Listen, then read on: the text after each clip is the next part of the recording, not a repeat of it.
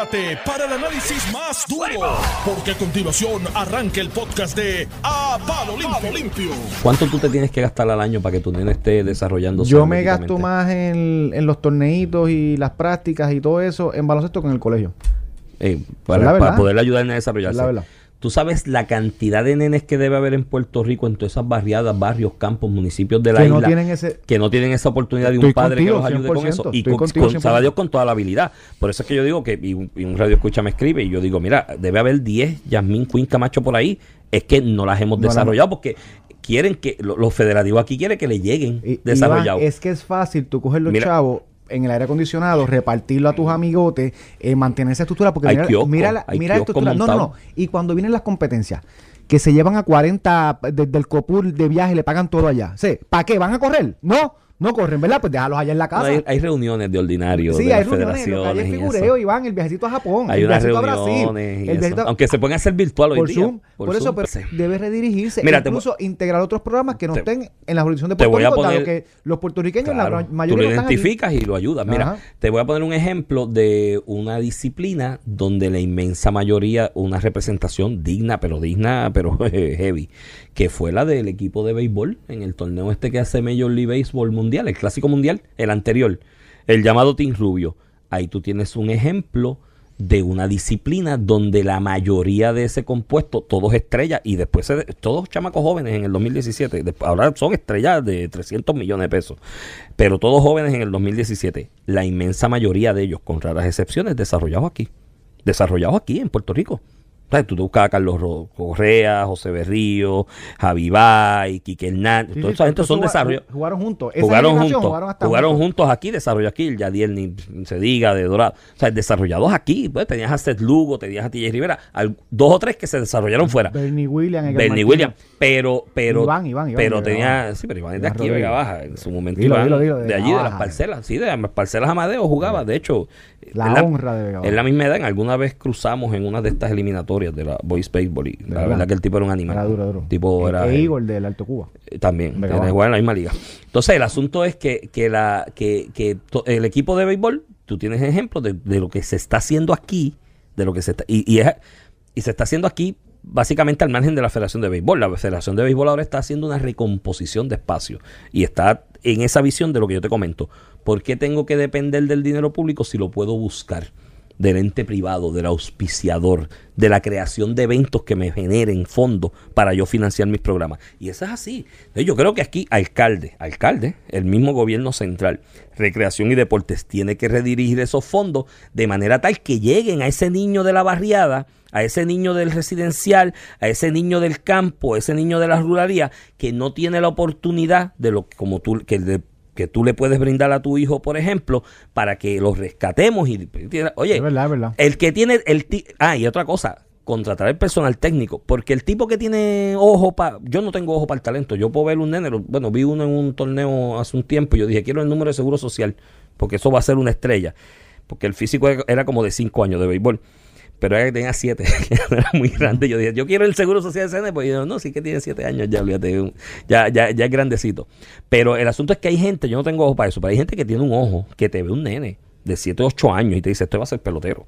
Y te lo puedes rescatar y mira que hay unos chavitos y hablas con los papás, vamos a ayudarte para que te metas en este torneo, que si la transportación, que, si lo otro. Iván. Para eso hay que trabajar. Ah, pero así era antes, caballo.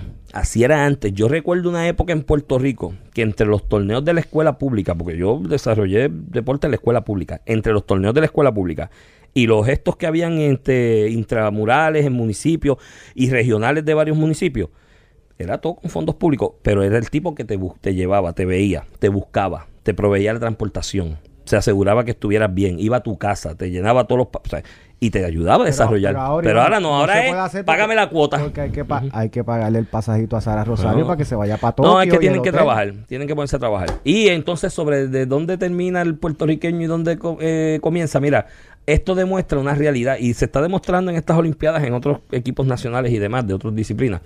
La globalización económica ha traído una realidad. Ya tú decís claramente que este es puertorriqueño y este no, y este es estadounidense y este no, y este es italiano y este no, y este es africano y este no, y este es francés no, y el africano sí. Mire, ya eso no es una Mira, realidad. mira el equipo de Es- Francia Mi- se mire los equipos, mire los equipos. pe- pe- incluso el, el equipo de Estados Unidos tiene varios asiáticos en, Sí, su, sí. en, en sus La delegaciones. globalización económica ha traído una realidad de que eso de tratar de tirar linderos, de que tú eres verdaderamente puertorriqueño, si esto y no, eso ya no funciona. Ah, pero así, la ¿sabes? Madison había que criticarla porque no, esa no era boricua, suficientemente boricua. Pues ahí hay otras Mira. agendas también detrás de Que sí, eso. sí, exacto, Ahí sí. había otra agenda también. Mira, eh, eh, Iván, y para pasar en otros temas, ¿verdad? Atender un poquito, yo creo, lo que ha sido la noticia más nacional que en Puerto Rico. Este, la, la nueva explotada de lo del COVID, ¿verdad? Y cómo están tratando de Unidos. controlarlo a nivel de Estados Unidos. Eh, este fin de semana Florida eh, registró números récord, tanto en hospitalizaciones como en infecciones. Eh, ¿verdad? En casos positivos desde que comenzó la pandemia. Eh, hay estudios del CDC ya publicados que revelan que la variante Delta, a diferencia de las demás variantes, ¿tú te acuerdas que cuando apareció una variante, que si la de Inglaterra, que si la de Sudáfrica, que si la de Brasil, que si la de California, eh, se creaba una histeria y terminaba los estudios reflejando que la- las vacunas que estaban ya autorizadas y suministrándose en Estados Unidos, incluyendo Puerto Rico, eran efectivas? Pues lo que está reflejando la Delta es que las personas vacunadas eh, siguen contagiándose, eh, contagiándose con esta nueva variante que ah, eh, dicen que es más eh, contagiosa que las demás, al punto que la, la comparan con, con el nivel de contagio de la varicela. Este, y que las personas vacunadas portan el virus, lo que implica que los niños o las personas no vacunadas los expones a riesgo porque esa persona eh, eh, eh, lo porta, ¿verdad? Y esto se da unas semanas antes del comienzo de clase con los nuevos protocolos. Eh, obviamente en Puerto Rico hemos visto como en un espacio de tres semanas hemos casi triplicado lo que son las hospitalizaciones, que para mí es el número más eh, eh, objetivo posible eh, de todos los que se barajean, ¿verdad? Este, y en ese sentido creo que pues eh, el gobierno ha estado reenfocando eh, su estrategia. Supongo que esta semana también estarán eh, dando eh, noticias nuevas, ¿verdad? Por, por, por razón de que el inicio de clase es recientemente, pero sí, es momento para preocuparse, para acelerar el proceso de la vacunación. Todavía tenemos una población que aunque quiera no puede vacunarse, 12 años o menos. Y eso pues impone una responsabilidad mayor a los que nos podemos vacunar. Eh, y en ese sentido, este, eh, eh, el, incentivo o la obligatoriedad, la la- ¿verdad? hacerlo compulsorio, eh, la inoculación con la vacuna del COVID-19 a más población, yo creo que es algo que el gobierno debe estar mirando, más allá de lo que ya ha anunciado en las pasadas semanas. Mira, yo creo que, de hecho, tenemos que ir preparándonos ya para la tercera shot ahí, por lo menos los de Pfizer, pues ya eso se está comentando a nivel mundial, ¿no? De la posibilidad de, de un tercer shot. También hay un medicamento que se estaría vendiendo para tratamiento en la casa, que creo que está en- ya en fase final de, de la, Esto de la sería investigación. magistral, que fue lo que con el Tamiflu, ¿te acuerdas? para Ah, exacto, el Tamiflu con la influenza en su momento cubrió ese espacio. Pues se está hablando ya de que las investigaciones están bastante adelantadas y que con toda probabilidad para eso eh, alrededor de diciembre de este año, quizás enero del otro, el principio del año que viene, debe estar ya aprobándose por la FDA ese medicamento que pues me- tú tienes adquieres una de las variantes estas de COVID y ese con ese medicamento te puedes dar tratamiento en tu casa, claro.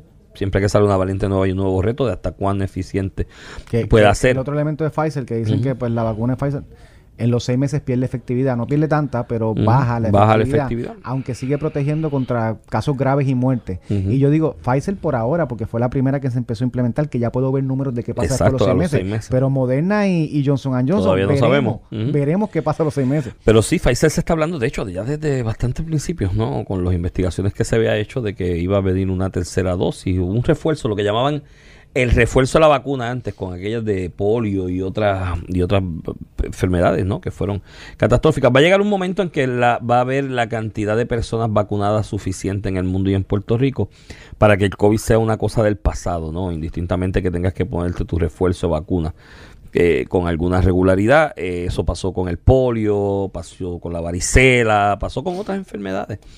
La tecnología y la ciencia ha avanzado lo suficiente para que eso entonces pues sea, sea distinto en, en este momento. Así que yo creo que, que pues, hermano, ¿qué te puedo decir? Yo no entiendo todavía la resistencia a vacunarse. Respeto a los que no desean vacunarse, su criterio, respeto su individualidad y su, su opinión, ¿no? Eh, yo soy pro libertad del individuo y siempre cualquier cosa que sea cuarta libertad Pero- me da eso repelillo. llega, eso llega a un punto, ¿verdad? Claro, pero la Pues yo no tengo razón libertad para matar a alguien. la, la razón es que respetándole esa individualidad y esa libertad de criterio individual de cada cual, pues sigo pensando y buscando eh, razones para yo decir, eh, tienen razón y yo estoy mal, ¿me entiendes? No buscando un fundamento de decir es verdad, hay dudas suficientes para no vacunarse. La realidad es que no, no. Y con esto que está pasando, a lo que voy. Hay reportajes y cosas por ahí, pero pues en la vida, en la ciencia hay de todo. De todo, pero y, a lo que voy un poquito, ¿verdad? Que en la medida que se complica el panorama, no solamente por las personas que no se quieren vacunar, sino por lo que está ocurriendo con la variante Delta. ¿verdad? A nivel de, de, que, de que se estima que hasta hay un 15%, 25% de probabilidad de que una persona vacunada eh, en el caso de Pfizer, que baja a 75 después de los seis meses, eh, se reinfecte, pero más que se lo pegue a otro. este, en ese sentido, y que obviamente la vacuna ha comprobado que los niveles contra condiciones graves se mantienen igual de seguros, eso faculta al Estado a seguir tomando medidas. Es lo que voy. Y el gobierno de Puerto Rico, en ese sentido, ha ido graduando sus medidas desde que se vacuna el que quiera, desde que vamos por edades, etcétera, etcétera, hasta que para ir a la escuela tienes que vacunarte, hasta que ir para el trabajo en el gobierno tienes que vacunarte. Y yo creo que en la medida que estos números eh, siguen preocupando y siguen viendo estudios que reflejan pues, la preocupación con esta variante particular, el Estado estará más facultado a tomar medidas más restrictivas para asegurar la Y la data cada día le da más la razón al Estado. Porque a la larga, en, eh, en las restricciones a la larga, tú, en esas restricciones a, las libertades del individuo, a la larga en un tribunal tú lo justificas con la data. Y, el y entre más data haya, pues más fuerte es la posición del Estado. El Departamento de Justicia Federal, creo que fue el jueves o el viernes, sacó un memorando eh, básicamente concluyendo eh, que el hecho de que sea, que era lo que hablábamos un poquito tú y yo el viernes, de que el hecho de que sea una vacuna aprobada de emergencia no limita la facultad del Estado de obligarla en ciertas circunstancias. Y, Mira, eh, de hecho, estoy viendo las redes aquí como que monitoreándolas. No hay ni, ¿sabes? Es 0% el número de influencers o de estos tipos que se llaman, tipas, se llaman influencers en las redes sociales que no esté utilizando la imagen de Yasmín Camacho Queen hoy con las fotos de ellas para mensajes. Y pa, sí, pero yo quiero llevarle un mensaje a todos ellos y a los de los medios de comunicación, periodistas y demás. Esta joven tiene 24 años hoy. Esto es una niña, es una, es una niña. O sea, mi hija tiene 24. Así que de la misma edad. Es una niña. Es contemporánea. en la vida. ¿ah? Es contemporánea a mi casa. No, Casi no, me voy a juntar contigo en esa. Tú, estás, tú puedes ser el hermano mayor de ella. bueno, puedes ser papá. Estarle 40, 24, puede ser papá fácil. Mira. y son 38. este, no, pero yo quiero decirle algo a todos ellos, los influencers, los de los medios, eh, me lo aplico yo mismo. Esta joven tiene 24 años. Esta está empezando a vivir. En la vida, en el futuro, Dios no lo quiera a ella le vaya todo bien y se desarrolle su vida perfectamente y no tenga tropiezo. Pero si se diese el caso, porque a ella le queda más por vivir de lo que ha vivido, que en ese transcurso tenga un tropiezo, no la tiremos después a Mondongo. ¿Me entiendes? Y empecemos a criticarla y el escarnio contra ella. Porque Piculín Ortiz le dio mucha gloria a Puerto Rico. Todos nos sentíamos orgullosos, nos pompeábamos con el Picu lo usaron aquí de figura política, lo postularon. El Partido Popular lo postularon para candidato. Y, le, hicieron, de algo. le hicieron un gran daño. Y cuando. A la figura, Sí, a la figura, por meterlo en cuestión política, un atleta como él, que tanta gloria nos dio, pero tenía derecho y lo quiso hacer y pues tuvo esa función. Y perdió. Pero, y perdió. Y luego de eso, eh, tuvo un traspié en su vida y todo el mundo lo dejó solo está aquí, político. Y el, y el yo, el Yo recuerdo, yo recuerdo políticos aquí que cogieron a Piculín y salieron corriendo y dicen, no, eso está mal, ese nunca fue popular. Eh, y se, alejaron de él, eh, figuras de los medios, periodistas, empresarios. Eh, Piculín lo dejaron solo en ese momento por un traspié en su vida, si no llega a ser por Tuto Marchán que en paz descanse, que se desde defensa, dinero para defensa, conseguirle un trabajo, ayudarlo a volverse a reencaminar, echar para adelante, lo dejaban solo y saber lo que pasaba con mucha Gloria que le dio y mucha gloria que le dio a Puerto Rico. Y mucha gloria. Así que con, con Yasmín hagamos lo mismo. Dios quiera todo le vaya bien, pero si pasara algo que no nos olvidemos. Así, Yasmín corrió ya para Puerto Rico en el 2016, tuvo un traspié. Tuvo un Chocó en la, en la, penúltima valla. y, y, no pasó de la semifinal a pesar de que tenían los números eh, para incluso ganar este eh, y nadie hablaba de ella. Y pues esta oportunidad nos da para reconocer que hay atletas que nosotros no vemos todos los días aquí. Que están desarrollándose en otras jurisdicciones que son puertorriqueños igualitos. y, no solamente para, las próximas Olimpiadas, tenemos mundiales y con otras competencias internacionales. Que empecemos a mirar cómo el sistema deportivo invierte en estas otras personas que invisibilizamos nosotros, incluso en otros contextos como en el de Madison y Miss Universe, criticamos que esto pase. Eh, pero cuando ganan oro, nos sentimos los más boricuas y que lo hicimos nosotros. No, mira, lo hizo esta muchacha que, que a, a- a pudor y lágrima eh, llegó a donde está, con programas fuera de Puerto Rico sin ninguna ayuda del COPUR. Esa es la verdad. Eso es así. Mira, hablando de, de cosas que en Puerto Rico se repiten a diario y que no sabemos dónde quedan los chavos. Hay vecinos de Moca, un escándalo con el manejo del El vertedero. vertedero y los Vi la noticia. Ven acá, ¿cuándo nosotros nos vamos a dar cuenta, no? Que, que tenemos una crisis con lo de los vertederos Toa en Puerto alta, Rico. baja, todo el litoral norte oeste.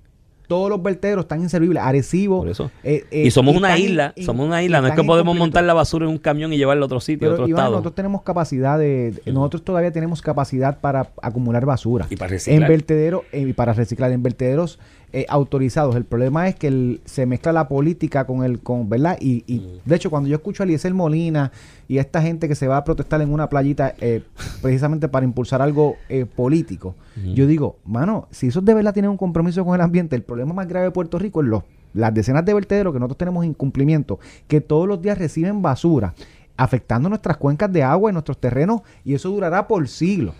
Este, y en ese sentido, eh, eh, no ponemos atención a eso y nosotros tenemos un problema grave de muchísimos vertederos que tienen ya órdenes de cierre, que, que tienen determinaciones tanto de EPA como del Departamento de Recursos Naturales, antes Ju- Junta de Calidad Ambiental, eh, de incumplimiento eh, con las normas más básicas de, de disposición de desperdicio sólido y aquí no aquí, aquí miramos para el otro lado. Y eso sí es un daño ambiental. Y los vimos ahora en Moca este, hace una semana fue Toa Alta eh, Toa Baja está igual Arecibo este incluso eh, eh, San Juan lo tuvo que cerrar precisamente por eso y nosotros pues miramos para otro lado en, ese sentido Mira, hay un una más, más que lo cuente, este, en el periódico El Nuevo Día, en la página 6, una gráfica con el mapa de Puerto Rico que te pone en verde clarito los vertederos en incumplimiento y con puntitos rojos los que están con órdenes de cierre y en un azulito los que están en incumplimiento. La inmensa mayoría están en Sí, incumplimiento. sí, mí- míralo. Y mírate la, la- en, en la costa norte, oeste, o todos están en incumplimiento o tienen órdenes de cierre. Mírate eso, brother. ¿Sabes? La cosa, aquí vaya, aquí con lo del, del desperdicio, y mira que aquí ha habido programas de reciclaje, ¿viste? Desde los 90. Está, ay, bueno, se han aprobado leyes de reciclaje. Tú sabes que las leyes de reciclaje se me parecen a, ¿tú sabes qué ley? A la que dice que para el 2030 o 2040 es que vamos a tener un 40% de producción de energía renovable. Es una ley, está ahí. Vamos a ver si se cumple. Aquí en los 90 se aprobaron leyes de que esto aquí, el 50% de la basura tenía que estar reciclada. Tú sabes que creo que era una meta muy baja, pero el 50% en el los No, 90. Si no tuviéramos logrado eso, Iván, estuviéramos en las papas. y mira, y mira cómo está. No, pero es que Lo- está lo la mismo- ley ahí. Lo mismo pasa con, con el Pero la- concepto de, de- de energía con mecanismos renovables. Sí, dice que es 40% al Se 2040, supone algo así, o supone que 30% al estemos ya en el 2040. 15, 20%. Algo así, para estar en el pace, para llegar a tiempo. Pues se aprueban leyes y todo el mundo las pone bonitas y demás, pero tú sí, a la larga. Me- esto me acuerda, de hecho, el amigo José Bay, que estuvo aquí en este programa por, por mucho tiempo. Eh, saludos a él, que sé que siempre que tiene oportunidad nos escucha. José Bay tuvo una iniciativa loable con el asunto de las bolsas plásticas. Las bolsas plásticas esas de los supermercados se convertían en un problema. Tú las veías por ahí tiradas en todos los Sí, sí, sí. vertederos, en las esquinas. Eso no se. Una isla en el agua, eso es de- en el agua, entonces eso el, el tiempo que eso se mantiene en el sistema y en el ambiente es larguísimo. Entonces, la, la, el, pasó la legislación, pero tú sabes lo que, lo que se convirtió la legislación, en un negocio de vender otras bolsas Otras plásticas. bolsas. Otro tipo de bolsa plástica que no sé, Mano, será yo soy el degradable. yo soy el que valen 10 chavos. Yo soy el que voy al supermercado cuando me toca. Y, y siempre tengo bolsas para eso. No las llevo, tengo que comprar de No, no, no, me pasa a mí también, pero es porque algo, yo sé que cuando José Bay presentó esa medida, él, él estaba poniéndole un precio más alto a la bolsa, que se vendiera, hay unas de tela que son a dólar, entonces, y eran un dólar o dos dólares, si hubiese, le cayeron arriba, y él pues tratando de mejorar el precio y conseguir que eso lo aprobaran, bajó a esto, si lo hubiese dejado a uno o dos pesos, la bolsa de tela, funcionaba, tú Hay sabes que a mí, jurisdicciones que le ponen un cargo a la bolsa. Además de los 10 chavos de la bolsa. Un cargo a la bolsa. Le ponen 5 10 chavos para, para atender problemas mira, yo en, en o sea, otro, en otro país que tuve oportunidad de vivir como estudiante, fui sin la bolsa una sola vez, porque tú sabes cuánto me costaba la bolsa. 4 dólares. Ah, no, chacho. Fui una sola vez. La próxima me aseguré llevar la bolsa. ¿Y tú sabes qué aprendí también? Los litros de cristal, las botellas de a litro de cristal de cerveza. Muchachos, eso no se echaba el zafacón ni para Dios porque me daban 25 céntimos por cada una. Y yo, yo iba con la misma bolsa de tela que me ahorraba los 4 pesos en España, lleno de botellas de litros de cerveza para que me dieran la pesetita de, Eh, con eso de regreso. Seguro, con eso compraba palma. Bueno. Así que vamos a. Con eso los dejamos. Eh, nos, escuchamos escuchamos mañana, mañana. aquí en A Palo Limpio. Esto fue el podcast de A, A Palo Limpio de Noti1630. Dale play a tu podcast favorito a través de Apple Podcasts, Spotify, Google Podcasts, Stitcher y notiuno.com.